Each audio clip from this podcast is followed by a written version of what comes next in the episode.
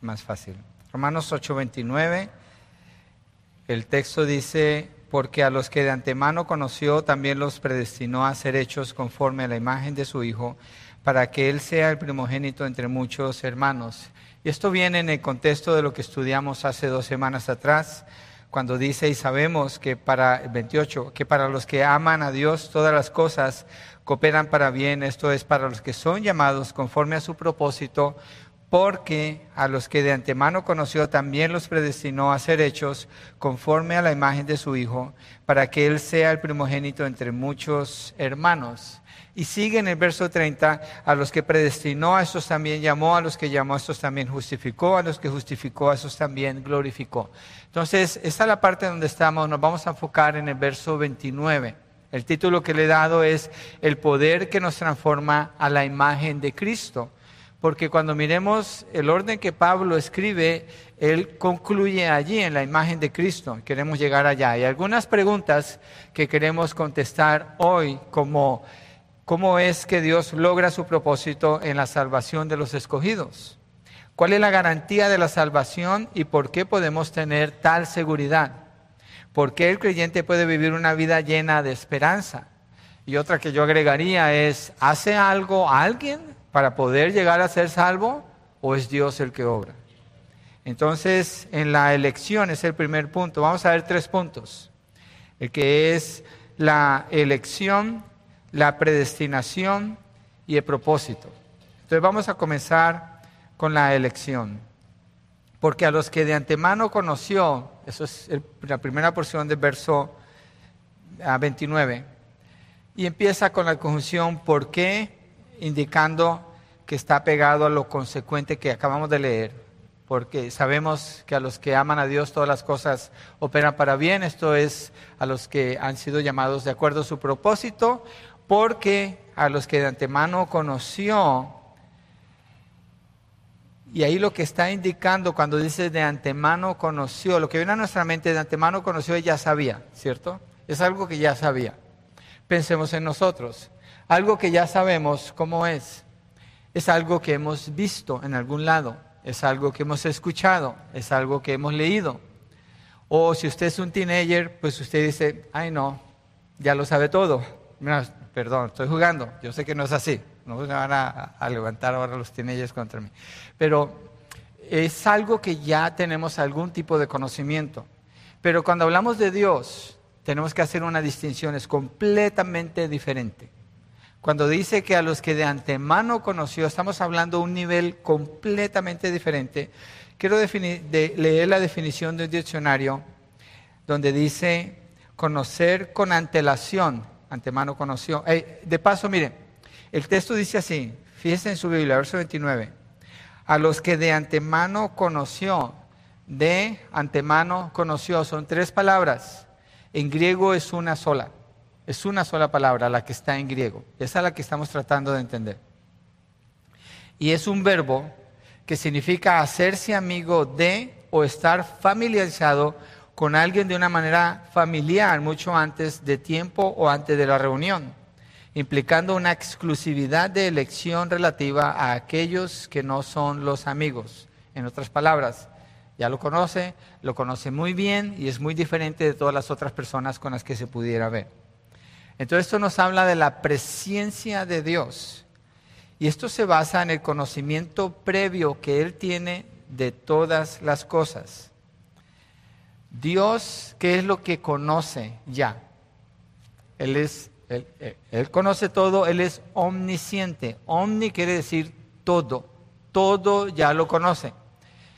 Pensemos en esto. Dios conoce todo. ¿De cuándo? ¿De qué? ¿De dónde? ¿De quién? ¿Y cuándo es que Dios tiene ese conocimiento? Eso es muy importante para entender cuando Pablo dice a los que de antemano conoció, ese antemano conoció está hablando de un conocimiento total de todas las cosas que Dios tiene, porque Dios no descubre nada. ¿Sí sabía eso? Dios no descubre nada, Dios no conoce nada nuevo, Dios no es instruido, Él no es aconsejado. Él hace las cosas según el designio de su voluntad. de acuerdo a su voluntad está haciendo las cosas, él no está reaccionando a lo que sucede o al conocimiento que adquiere. Dios no decreta algo porque Él conoció el futuro. No es así. Dios conoce el futuro porque Él ya lo decretó. Eso es lo que es. Ese es un lenguaje que solamente le queda a Dios y nuestra mente tiene que moverse a ese nivel. Estamos hablando de cómo es Dios, ¿sí? De cómo es Dios. Miremos Efesios 1:11.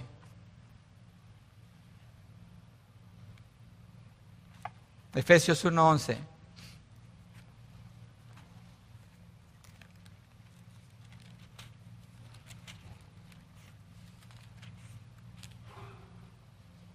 También en Él hemos obtenido herencia, habiendo sido predestinados según el propósito de aquel que obra todas las cosas conforme al consejo de su voluntad.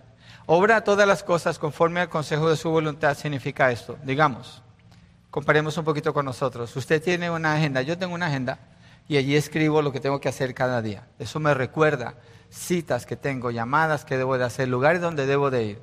Entonces, yo pongo eso, eso es de mi voluntad. ¿Qué garantía puedo tener de que voy a cumplir con todo lo que escribí allí? Cero. Absolutamente cero. ¿Por qué? Porque yo no tengo el control del tiempo, no tengo el control de las circunstancias y no conozco lo que viene en el futuro. Asumo que mi día va a ser así y que al final en la noche me voy a acostar en mi cama a descansar, pero yo no sé.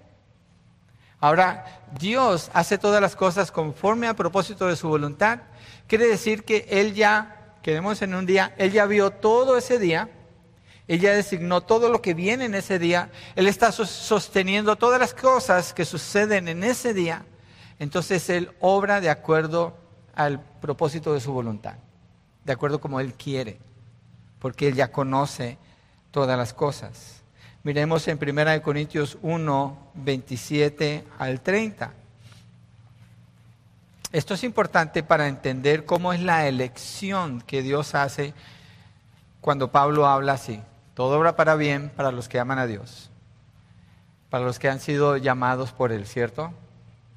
Y porque, porque a los que de antemano conoció, estamos hablando de esto, los que de antemano conoció. ¿Cómo es eso que ya los conocía? 1 Corintios 1, 27 hasta el 30.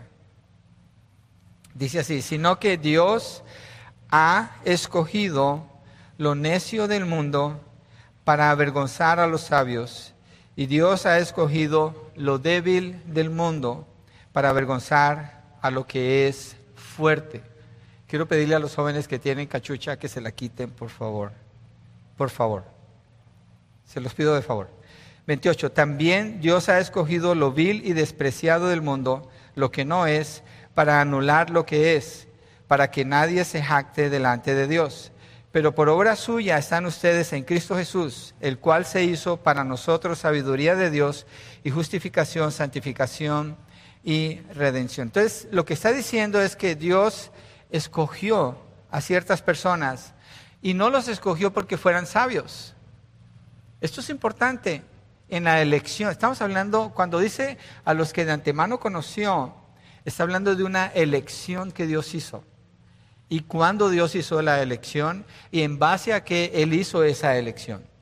Y de acuerdo a los textos nos deja ver que no eran personas inteligentes, no eran personas sabias. Usted le puede decir al que está a su lado, Dios escogió a lo vil y menospreciado. El sábado lo dijimos y estábamos como, ¿qué? Sí, así es. O sea, no hay algo en nosotros que haya atraído la atención de Dios para que Él nos escogiera, para que Él nos eligiera. Eso está claro. ¿Sí? No hay nada de eso. Verso 27, sino que Dios ha escogido lo necio del mundo para avergonzar a los sabios y Dios ha escogido lo débil dos veces. ¿Quién es el que escoge? Dios ha escogido, Dios ha escogido. ¿Sí? También Dios ha escogido, tercera vez, lo vil y menospreciado del mundo, lo que no es para anular lo que es, para que esto es clave, nadie se jacte delante de Dios. Nadie se puede jactar delante de Dios. Nadie puede decir, oh Señor, yo creí mucho en ti, o oh Señor, yo vine a ti, o yo te busqué a ti, o yo siempre he creído en Dios, o yo esto. No, no. Es Dios el que hace esa elección.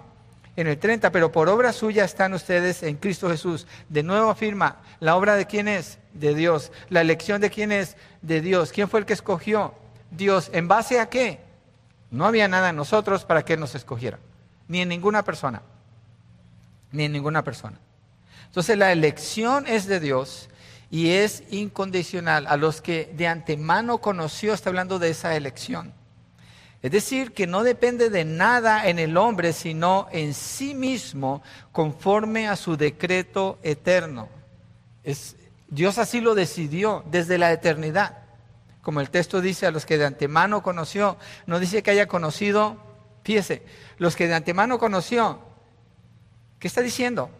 Se está refiriendo a la persona.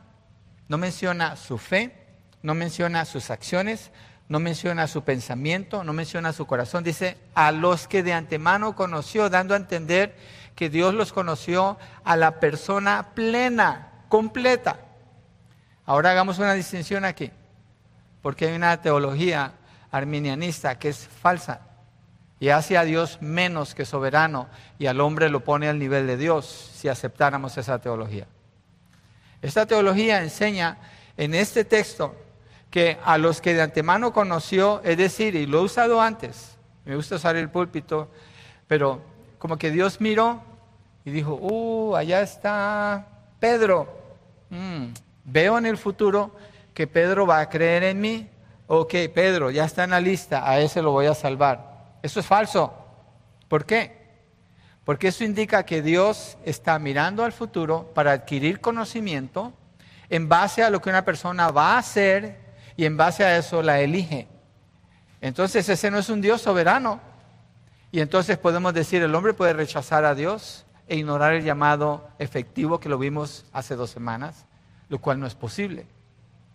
La elección que Dios hizo de esas personas no consiste en lo que las personas hicieron, a los que de antemano conoció. ¿Y sabe qué significa conoció en la Biblia? En el libro de Génesis dice que Adán conoció a su mujer. Está usando una palabra eh, para, para reemplazar otra, hablando de la relación íntima entre esposo y esposa. Eso es algo único del matrimonio y solo del matrimonio, donde un hombre puede conocer a una mujer a la intimidad, donde no hay nada de por medio, los dos se conocen en la intimidad dentro del matrimonio. Y ese término es usado allí en Génesis, en el capítulo 4, versos 1 y 2. Adán conoció a su mujer y, ella concibió y dio a luz a otro hijo. Y dio, dio gracias a Dios porque le, le permitió tener ese hijo. ¿Por qué lo estoy usando? Conoció, ese es un término en hebreo diferente al del griego, pero los dos se conectan y hablan de lo mismo. Están hablando de lo mismo conocer. Entonces, a los que de antemano conoció, ¿qué significa que Dios los conoció? Un conocimiento íntimo de toda su persona, antes de que esa persona existiera. ¿Cuándo conoció Dios a esa persona?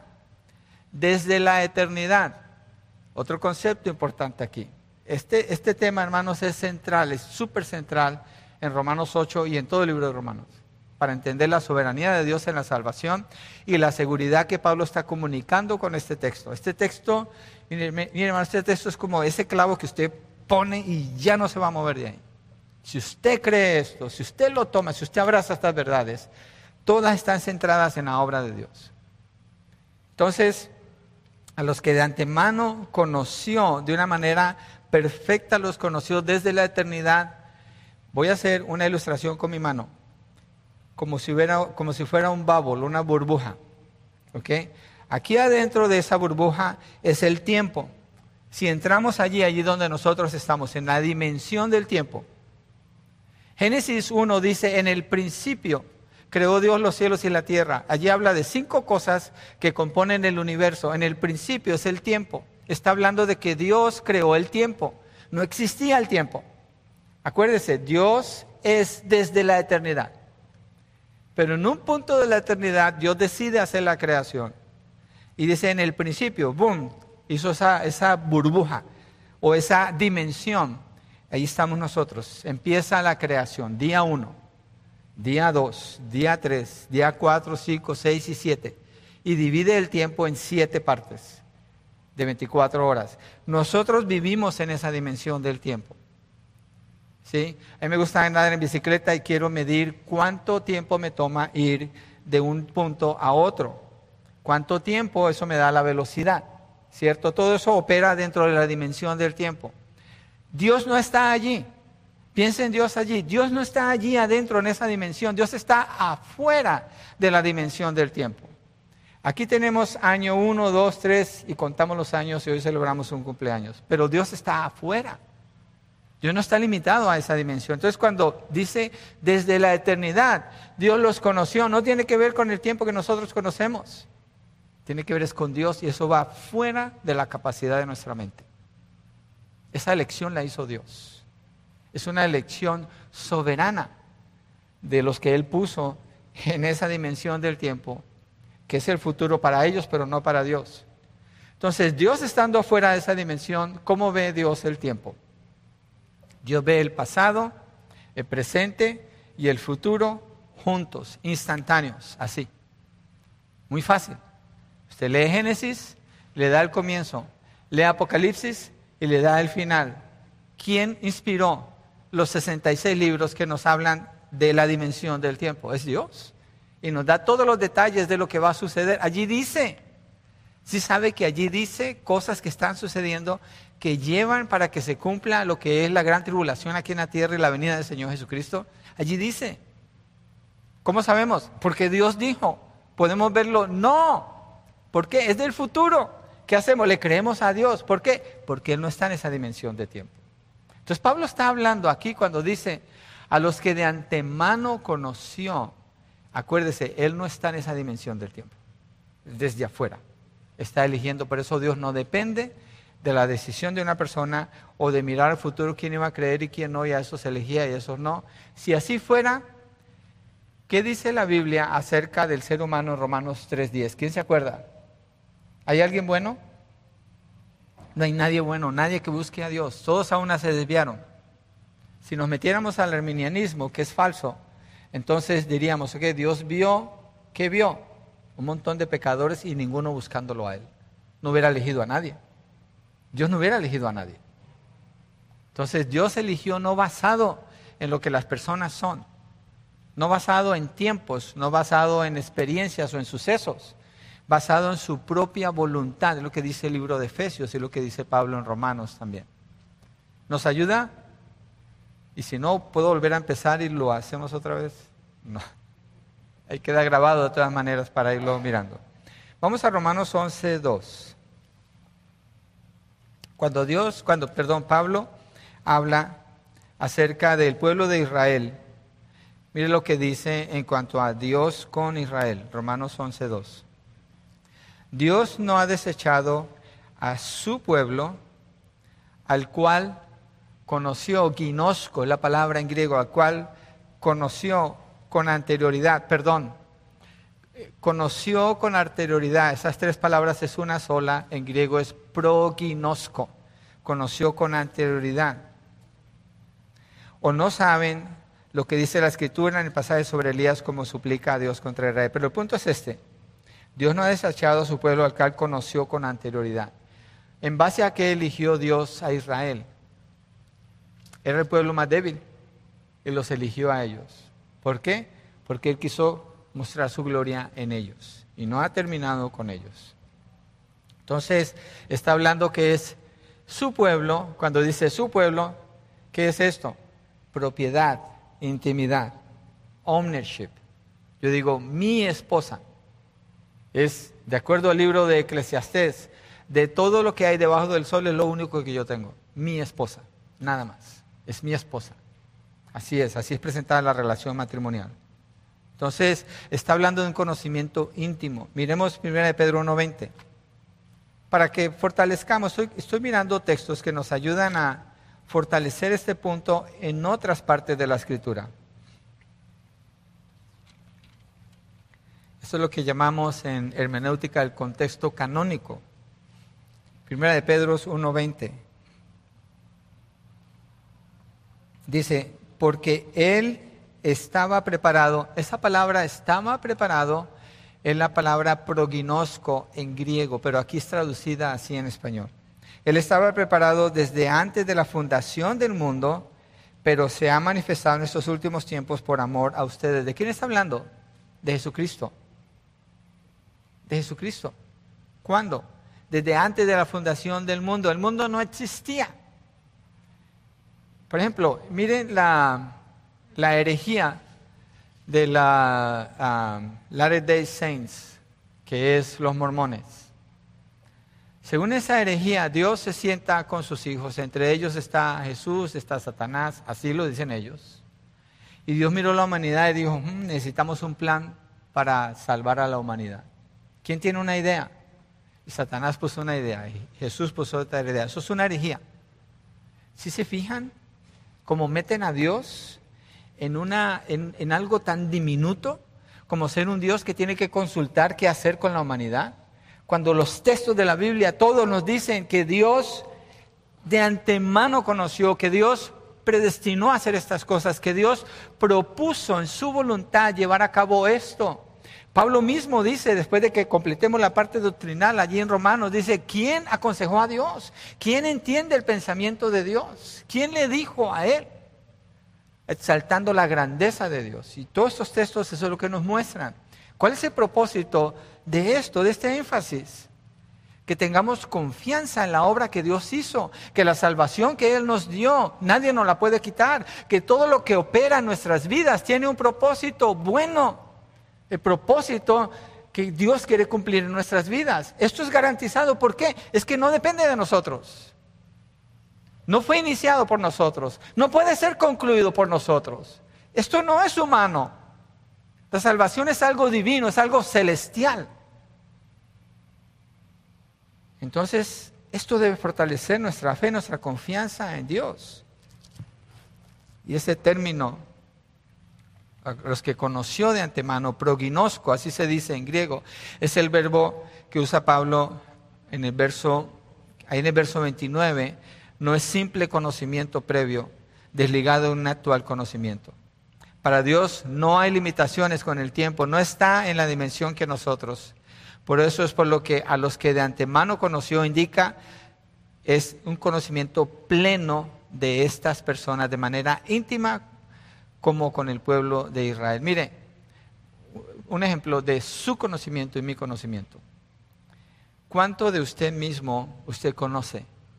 No hay ocasiones donde usted reacciona de alguna manera y dice, wow, no pensé que yo pudiera hacer eso. O no sé por qué actúa así. No es que no sea usted, es usted. Usted es responsable de sus acciones. Pero usted no se conoce a sí mismo. Dios conoce a las personas de manera plena, completa. Y a pesar de eso, así eligió a unos para salvación. Es una elección soberana. Entonces, este conocimiento íntimo en la relación del Padre con el Hijo lo podemos ver en 1 Pedro 1.20, donde dice, porque Él estaba preparado, o ya lo leímos, perdón, me adelanté. Él estaba preparado desde antes de la fundación del mundo, pero se ha manifestado en estos últimos tiempos por amor a ustedes. Y habla del conocimiento de Dios con el Hijo y la manera como se manifiesta. Miremos dos ejemplos de la elección incondicional de Dios. Usemos dos ilustraciones. ¿sí? Y quiero ir a Nehemías 9:7, donde él allí habla de Abraham. Nehemías menciona a Abraham. Está después de Esdras y antes de Esther, Nehemías 9:7. Dice, tú eres el Señor Dios que, miren la palabra aquí está, escogiste a Abraham, lo sacaste de Ur de los caldeos y le diste por nombre Abraham. ¿Quién hizo esa obra? Dios. Lo escogiste, lo sacaste. Abraham no fue un hombre muy inteligente para decir, oh, este es el Dios verdadero, yo lo voy a seguir a él, yo voy para allá. No.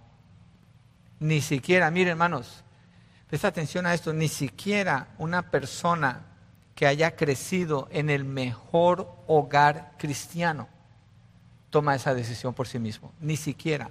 Se los voy a probar para que vean la, magnificencia de la elección del Señor. Génesis, no vamos a ir allí, lo voy a mencionar solamente. Capítulo 1, capítulo 2, la creación, Dios crea a Adán y Eva su imagen y semejanza. Les dice qué hacer, no coman de este árbol. Eva, la mujer más inteligente, la mujer más hermosa, la mujer más completa, la mujer, la única mujer en la historia de la humanidad que ha tenido una relación personal con Dios sin ningún impedimento, una mujer que no sufrió ningún tipo de contrariedad de parte de familiares de nada, en un ambiente perfecto, completo, pleno, contenta, con gozo, el mejor matrimonio que ha existido en la historia de la humanidad, Adán y Eva, en esa condición, ella no escoge obedecer a Dios, ella escoge desobedecer a Dios. ¿Por qué lo menciono? Porque es que es la soberanía de Dios en la salvación, no somos nosotros, es Él. ¿Eso qué hace? Eso nos lleva de rodillas ante Él, reconociendo su grandeza, suplicando por su bondad. No conocemos los planes de Dios. Él nos manifiesta que Él no quiere que nadie se pierda. Él nos deja conocer que a los que de antemano conoció, a esos predestinó. Está hablando de los que ha llamado, hizo eso con ellos. Entonces rogamos a Dios, Señor, tú puedes hacerlo, porque tú eres Dios. Yo no conozco el futuro, pero tú me dejas saber que ore creyendo por cada persona por la que estoy orando no haciendo una distinción. Conocer estas cosas de Dios no me lleva a distinguir entre persona y persona, sino a admirar a Dios, a pegarme más a Él, a postrarme más delante de Él y cuando oro, oro con mayor fe, porque me doy cuenta que no depende de mí ni de esa persona tampoco. Entonces Pablo aquí está animando a los romanos, hablándoles de esa manera. Miremos otro ejemplo, Isaac, en Génesis 17, 19 al 21. Otra lección que vamos a ver aquí que no tiene nada que ver con Isaac, ni tiene nada que ver con Ismael tampoco. Y el texto afirma que el que hace la elección es Dios. Génesis 17, del 19 al 21. Pero Dios respondió, no, sino que Sara, tu mujer, te dará un hijo y le pondrás por nombre el nombre de Isaac. Miren lo que dice inmediatamente, y estableceré mi pacto con él pacto perpetuo para su descendencia después de él. ¿De quién está hablando Dios? De Isaac. ¿A quién le está hablando Dios? ¿A quién le está hablando Dios? A Abraham. ¿Ya nació Isaac? No. Dios está hablando del futuro. ¿Por qué? Dios ya conoce a Isaac. ¿Ya nació Isaac? No. ¿Dijo algo? No. ¿Hizo algo? No. Dios ya lo conoce. El conocimiento previo de Dios de Isaac y lo eligió en lugar de elegir a su hermano y con él hizo el pacto. Porque Isaac iba a hacer algo que se ganara la atención de Dios. Absolutamente nada. Absolutamente nada. Ahora miremos un texto. Quiero que nos vayamos al lado opuesto, Mateo 7:23. Mateo 7:23. Donde habla de ese verbo también, Mateo 7:23 pues lo está usando el Señor Jesucristo de una manera contraria a lo que estamos viendo aquí. Dice Mateo 7:23, entonces les declararé, jamás los conocí, Ginosco, jamás los conocí. Apártense de mí los que practican la iniquidad. Estas personas proclaman conocer al Señor, pero Él los desecha porque Él no los conoce. ¿A qué se está refiriendo? Ellos no fueron elegidos por Dios para estar en la salvación. Esto no nos debe desanimar. No lo entendemos. Yo no lo puedo entender cómo Dios eligió. El texto, los textos no nos dicen. Tendríamos que hacernos como Él y no podemos. Pero hay personas que dicen, en tu nombre hicimos esto. El Señor dice, no los conozco. Ustedes no son de los elegidos, ustedes no son de los llamados, Ustedes no son de los que recibieron fe. Ustedes no dan fruto en su vida que manifieste que me conocen. Avancemos un poquito más. Bueno, una pregunta que tengo ahí para ustedes es, ¿le conoce Dios a usted? Porque mucha gente dice, yo creo en Dios. Esa no es la pregunta. ¿Le conoce Dios a usted? ¿Lo conoce Dios a usted? That's the question. Esa es la pregunta. Porque los demonios creen en Dios también y tiemblan. pero Dios no los conoce a ellos. No, cuando digo conoce, me refiero al sentido de relación íntima, de que son suyos, son de Él. Ese es el sentido de la palabra ginosco. 1 Corintios 8:3. Este es un texto que muestra quién es conocido por Dios. Porque dice la pregunta, ¿te conoce Dios? Jesús le dice en Mateo 7, 23, no los conozco. Ahora, entonces, ¿cómo, cómo, es que, ¿cómo es que se muestra que alguien es conocido por Dios? 1 Corintios 8, 3 dice, pero si alguien ama a Dios, ese es que conocido por Dios, ginosco, ese es conocido por Dios. ¿Quién es conocido por Dios? El que ama a Dios. Pablo empezó así en Romanos 8, ¿sí o no? Todo obra para bien. ¿Para quiénes? Para los que aman a Dios. Y después en el verso 29, a los que de antemano conoció. Ahí está la relación que Pablo hace. Los que aman a Dios. ¿Y quiénes son los que aman a Dios? Ya lo vimos en el servicio hace dos semanas. Los que obedecen su palabra, los que se niegan a las cosas del mundo, se niegan a sí mismos, mueren a sí mismos, quieren servir a Dios, lo adoran, le sirven de todo corazón, lo buscan intensamente porque Dios ha hecho una obra en sus vidas. Entonces, todo obra para bien para los que aman a Dios, es decir, los que son conocidos por Él. Es decir, que prognosco a los que de antemano conoció, se pudiera decir a los que de antemano amó. La palabra conocer la tenemos que ligar con la palabra amor, cuando dice a los que de antemano conoció porque ese conoció tiene que ver con un amor íntimo de parte de Dios por estas personas. Mire, no se preocupe, cuando entremos a Romanos 9 sale la pregunta, pues entonces, ¿es Dios injusto? ¿Por qué escogió a unos y a otros no? ¿Y sabe cuál es la respuesta a esa pregunta? ¿Quién eres tú para que le preguntes a Dios? ¿Acaso no puede hacer el alfarero lo que él quiera con la masa de barro? ¿No es él el que la diseña? Él es el dueño. Él es Dios. Esto nos lleva a la soberanía de Dios, nos pone a nosotros dependiendo completamente de Él. En Efesios 1.4 dice que Dios nos escogió en Cristo antes de la fundación del mundo para que fuéramos santos y sin mancha delante de Él en amor.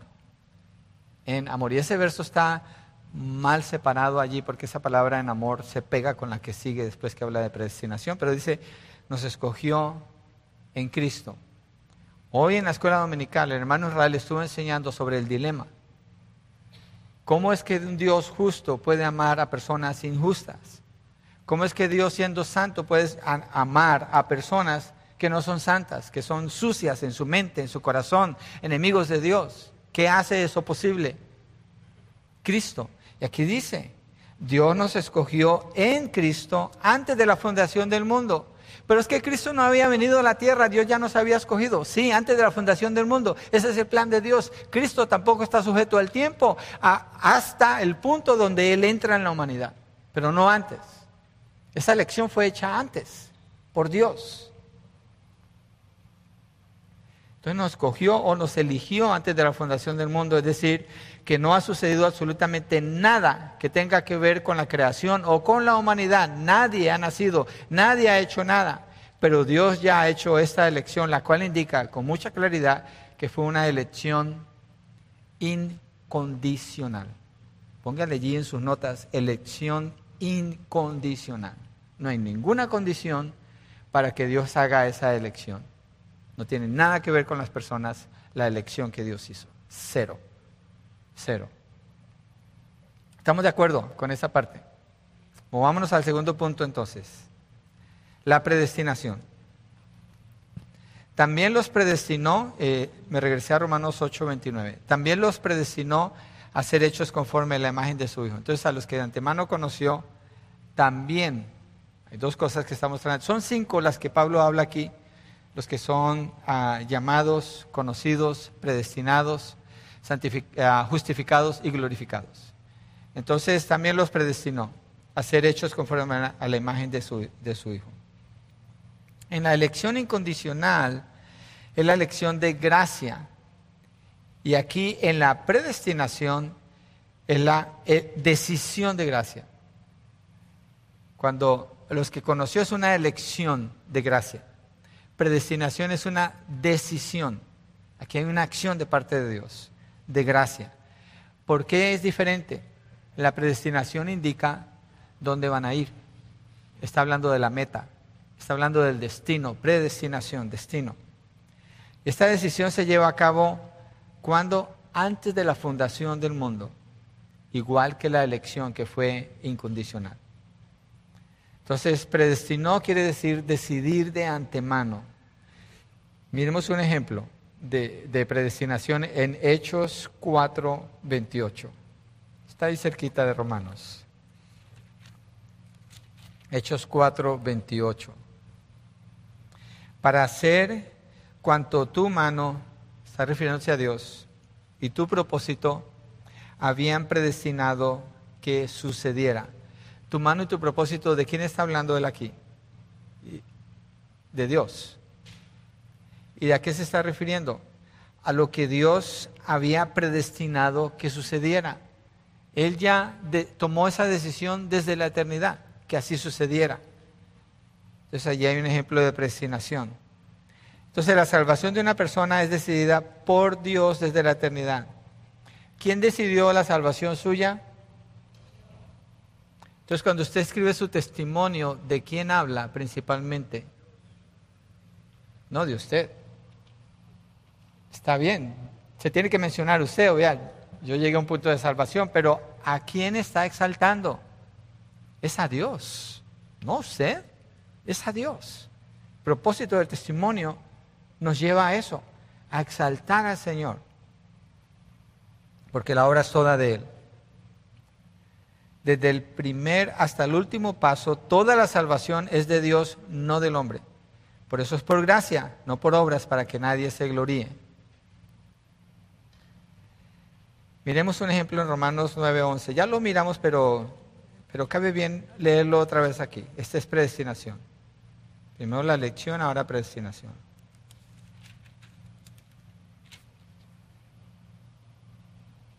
Porque cuando aún los mellizos, oh no, este no lo hemos leído, perdón. Porque cuando aún los mellizos, miren lo que dice del tiempo, no habían nacido, sigue hablando del tiempo, no habían hecho nada, ni bueno ni malo, para que el propósito de Dios, conforme a su elección, permaneciera, no por las obras, sino por aquel que llama. Es la elección de Dios la que, determina eso. Igual usted en su caminar con Dios, en su salvación, no se preocupe. Mire, usted no va a perder su salvación. No importa lo que pase, usted no va a perder su salvación. Y ahorita le voy a probar más todavía por qué digo esto. Y por qué esto es lo que está en el corazón de Pablo cuando escribe este texto. Si usted se fija, todo el capítulo 8 de Romanos que hemos estado estudiando por muchas semanas, no contiene ni un solo verbo imperativo. Imperativos son orden, no tiene ni uno solo, no hay. Todos son indicativos, es decir, están hablando o mostrando algo que Dios hizo, algo que está establecido. Es todo lo que hace, capítulo 8. Entonces eso nos deja ver en todo el capítulo 8, todos los, los, los 39 versos que contiene son ánimo, ánimo, firmeza, firmeza, doctrina sólida, doctrina sólida, conocimiento verdadero, conocimiento verdadero. ¿Para qué? ¿Qué está buscando Pablo hacer con esto? Pablo está diciendo a los hermanos en Roma, hermanos, ustedes están firmes. Es por el Espíritu, es por la obra de Cristo, es por la gracia de Dios, es porque el Espíritu Santo está en ustedes. La creación está gimiendo, esperando que ustedes se manifiesten. Y no está mintiendo, no está exagerando, no está hablando un, pensamiento positivo. Iglesia, estos textos son para animar y asentar nuestros corazones en la verdad de Dios y descansar. Mire, descansar. Hay luchas que peleamos en la vida. Hay situaciones difíciles que confrontamos y estamos allí luchando y peleando, esforzándonos, cuando eso le pertenece a Dios. Yo no digo que no oremos, yo no digo que no nos esforcemos, que seamos responsables, claro que sí. Pero en vano trabajan los edificadores si no es Dios el que edifica la casa. Y en cuanto a la salvación y en cuanto a la vida, es Dios el que estableció esto. Él ya puso esa ruta. Nuestra parte, ¿cuál es? Conocer la palabra, conocer a Dios, conocerlo como es Él y caminar de acuerdo a lo que Él nos dice en la palabra, ser hacedores de la palabra, confiando en Él. El resultado le pertenece a Dios. Y maravillándonos cada día. No estoy en el infierno. No me estoy quemando, clamando, moja la punta de mi lengua porque estoy en este tormento y no puedo salir. Estoy aquí, con la vida que Dios me ha dado con la libertad que tengo para adorarlo y bendecirlo. Y si Él quiere, morir haciéndolo. ¿Por qué? Porque todo va a obrar para bien. Para los que son, para los que aman a Dios han sido llamados conforme a su propósito, porque a los que de antemano conoció, a estos predestinó, mi destino ya está marcado. El mundo dice mentiras, caminante no hay camino, se hace camino al andar, mentiras.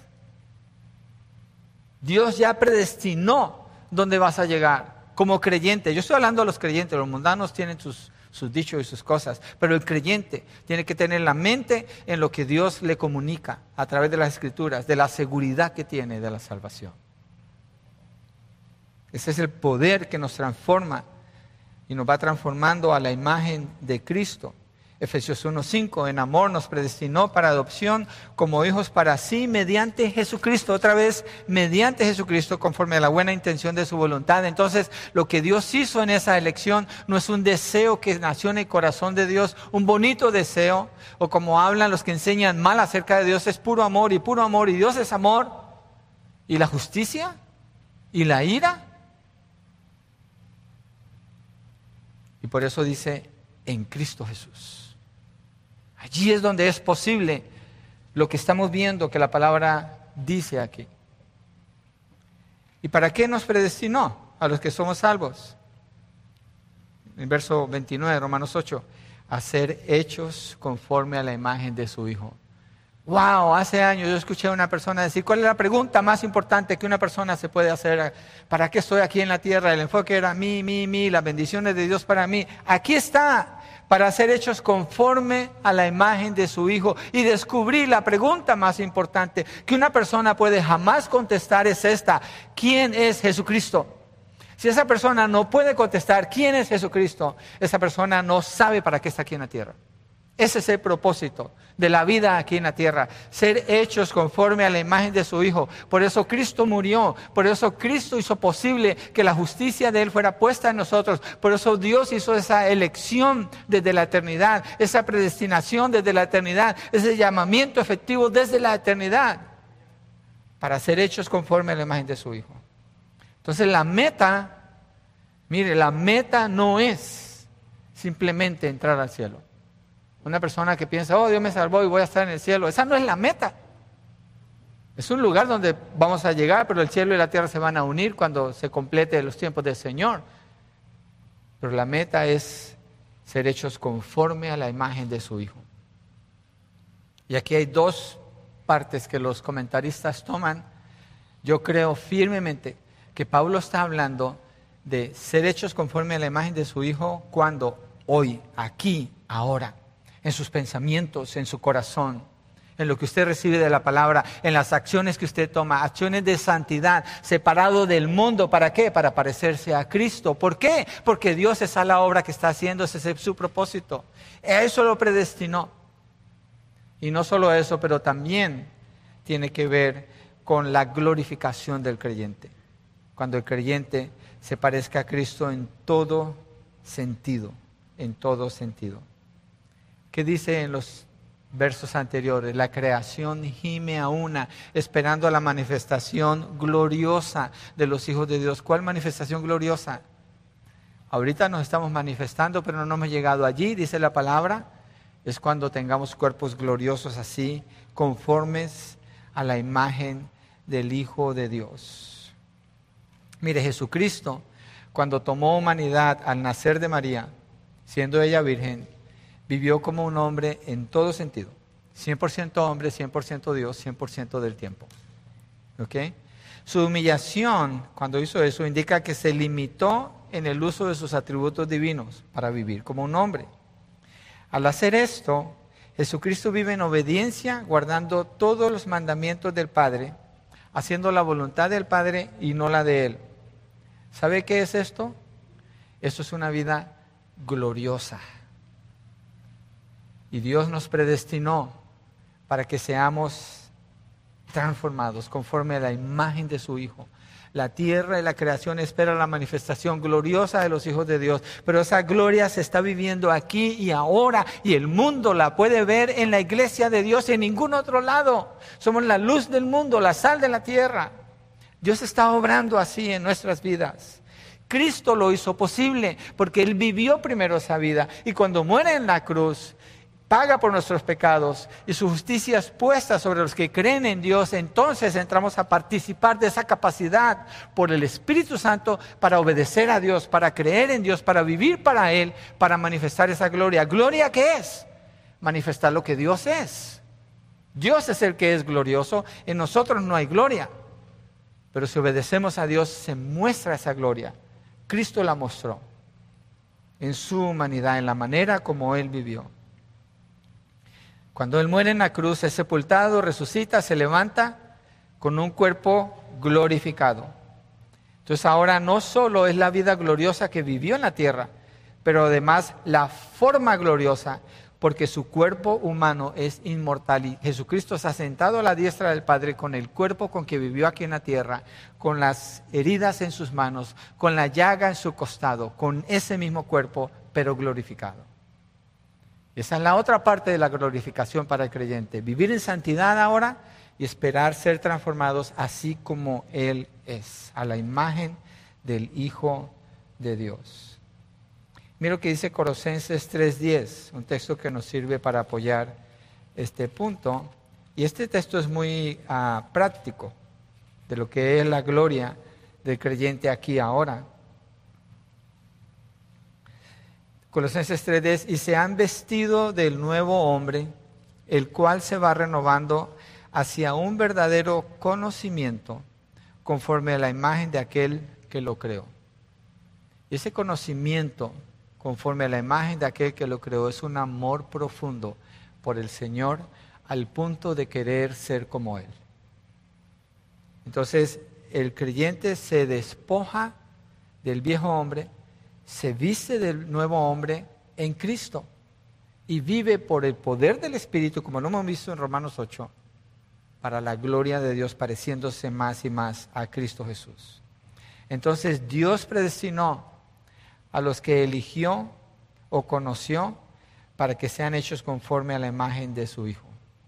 Usted le puede decir a la persona que está a su lado, ese es tu destino si le crees a Dios, que te parezcas a Cristo.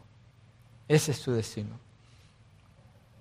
La palabra imagen, cuando Pablo dice hechos a la imagen de Cristo, en griego es eikon, y de ahí tenemos el término ícono, o en inglés icons. ¿Sí lo reconocen? Un icon. ¿Alguien aquí sabe qué es un icon? ¿Un icono? Como tres o cuatro saben que son iconos. ¿No tienen teléfonos ustedes?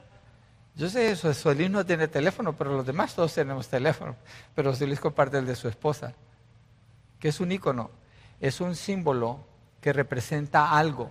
Cuando usted abre su teléfono, usted mira Obviamente, usted cuando prende su teléfono, lo primero que usted busca es su Biblia, ¿no? Entonces usted busca el Bible App y ahí busca el icono. Ese icono representa todo lo que es ese app de la Biblia.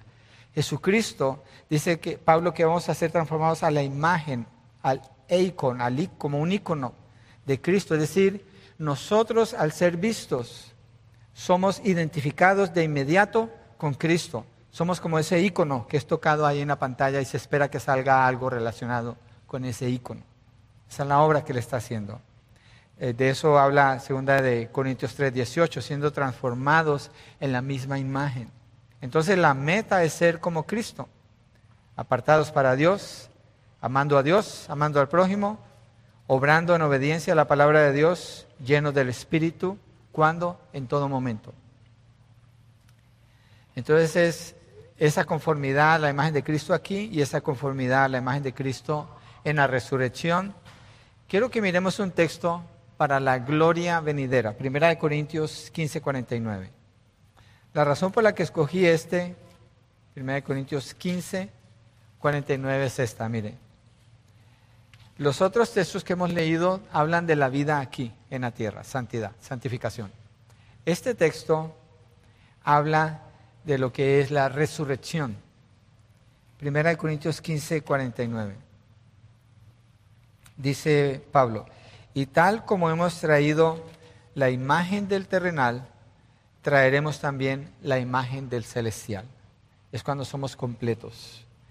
Ese momento de glorificación en la resurrección de entre los muertos, nos parecemos por dentro y por fuera a Cristo Jesús. No somos Dios, porque nunca tenemos deidad, pero sí nos parecemos a Él en humanidad. Lo que Él ganó para nosotros es hecho posible así. Entonces también los predestinó a ser hechos conforme a la, imagen de su Hijo. Está afirmando una obra completa los predestinó. ¿Qué indica esto? Ese es su destino, allí es donde usted va a llegar. No se preocupe, allí es donde usted va a llegar. ¿Por qué? ¿Quién lo garantiza? Dios. ¿Quién lo inició? Dios. ¿De dónde salió? Del corazón de Dios. Entonces está garantizado. Es una afirmación completa, perfecta y gloriosa. Quiere decir que este texto es un texto lleno de esperanza. Miren, usted tiene problemas en la vida, ¿sí o no? Cuando uno tiene problemas, a veces quiere salir corriendo. Yo así a veces me siento. O si nos sentimos en depresión. Yo no promuevo la depresión, pero es una realidad sentir depresión. Como que no hay ganas de seguir. Como que pierde sentido lo que normalmente hacemos. Se pierde el apetito, se pierde el ánimo. Hay muchas cosas emocionalmente que operan contra nosotros. Pero si nosotros tenemos esperanza, nosotros podemos confrontar cualquier problema, no hay excepción, cualquier problema. ¿Por qué? Porque la promesa de Dios va más allá de nuestras circunstancias, va mucho más allá. Y aquí dice, a los que de antemano conoció, a estos predestinó para que sean hechos conforme a la imagen de su Hijo. ¿Cuál es la meta? Ser como la imagen de su Hijo Jesucristo. La meta no es yo sentirme bien, yo tener lo que quiero, yo lograr lo que anhelo, yo lograr mis propósitos, mis sueños, mis metas. No, la meta de Dios. ¿Por qué? Esa es garantizada. Mis metas, ¿qué garantía tienen? Cero. Cero. ¿Elimino todas mis metas? No, las someto a la meta de Dios, que es ser formado conforme a la imagen de su Hijo Jesucristo, porque ese es mi destino. Allí voy. Por eso Pablo dice, una sola cosa hago dejando todo atrás, prosigo hacia la meta. Pablo está hablando de la predestinación. ¿Para qué lo predestinó el Señor? Ok, movámonos al último punto. Ya vimos a los que de antemano conoció, los predestinó. Ahora vamos al propósito. Ok, hasta aquí esa es la introducción del mensaje. ¿Estamos bien? Entramos ahora sí en materia. ¿Sí? ¿Están de acuerdo? Ya lo vi que dijeron que sí, yo sé que tienen cara de hambre, pero yo los invito a comer, no se preocupen, ahorita va a ir para todos. Esta parte, el propósito de Dios, iglesia, este es el punto por el cual Pablo está diciendo todas estas cosas. This is it. This is it.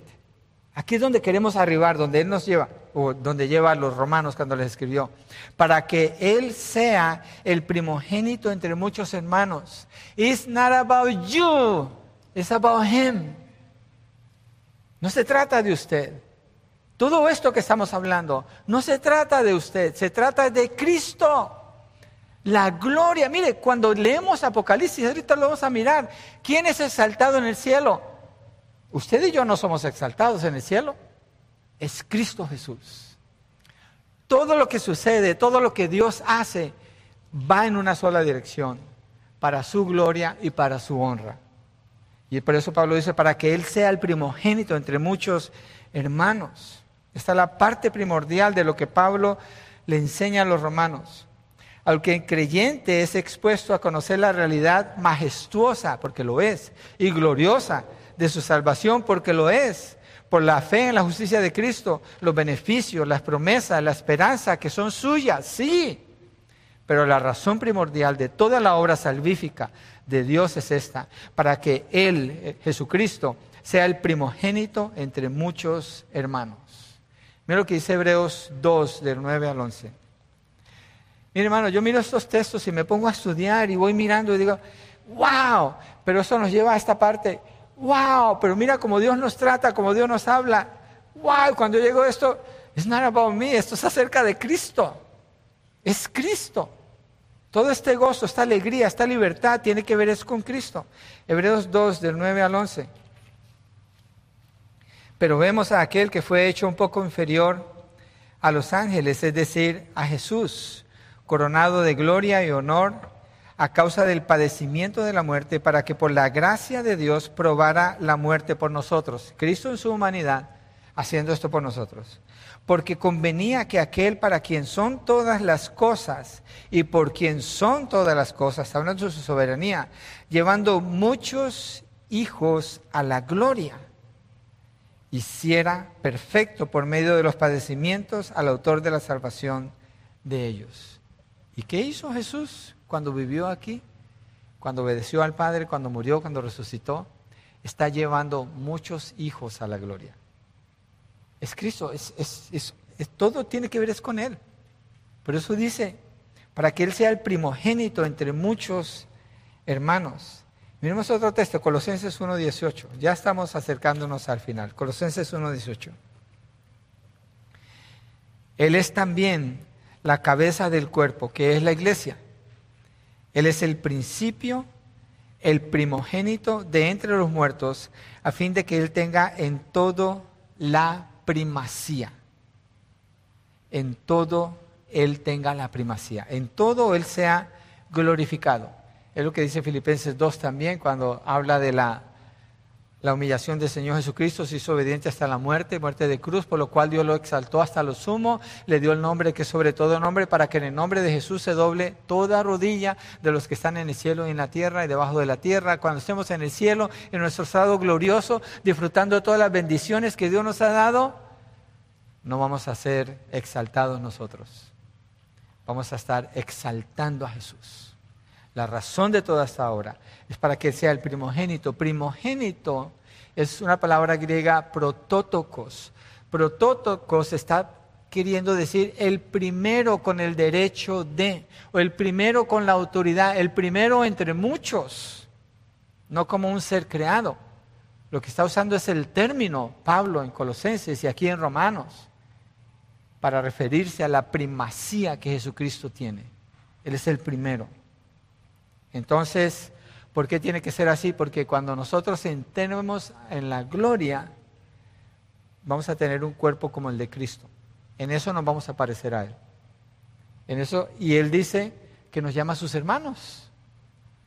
Pero no puede ser que Jesucristo sea igual a nosotros. Nosotros nos parecemos a Él. Fíjese el término, nos parecemos, hechos a la imagen de Él. Él no a nosotros. Él nos ganó. Él nos lleva, Él nos abrió la puerta para que lleguemos ahí. Entonces Él es el primogénito, el que recibe todo el honor y toda la gloria. ¿Ya leímos Colosenses 1.18? Ok, entonces sigamos. Y todo esto es posible por la obra que Él hizo.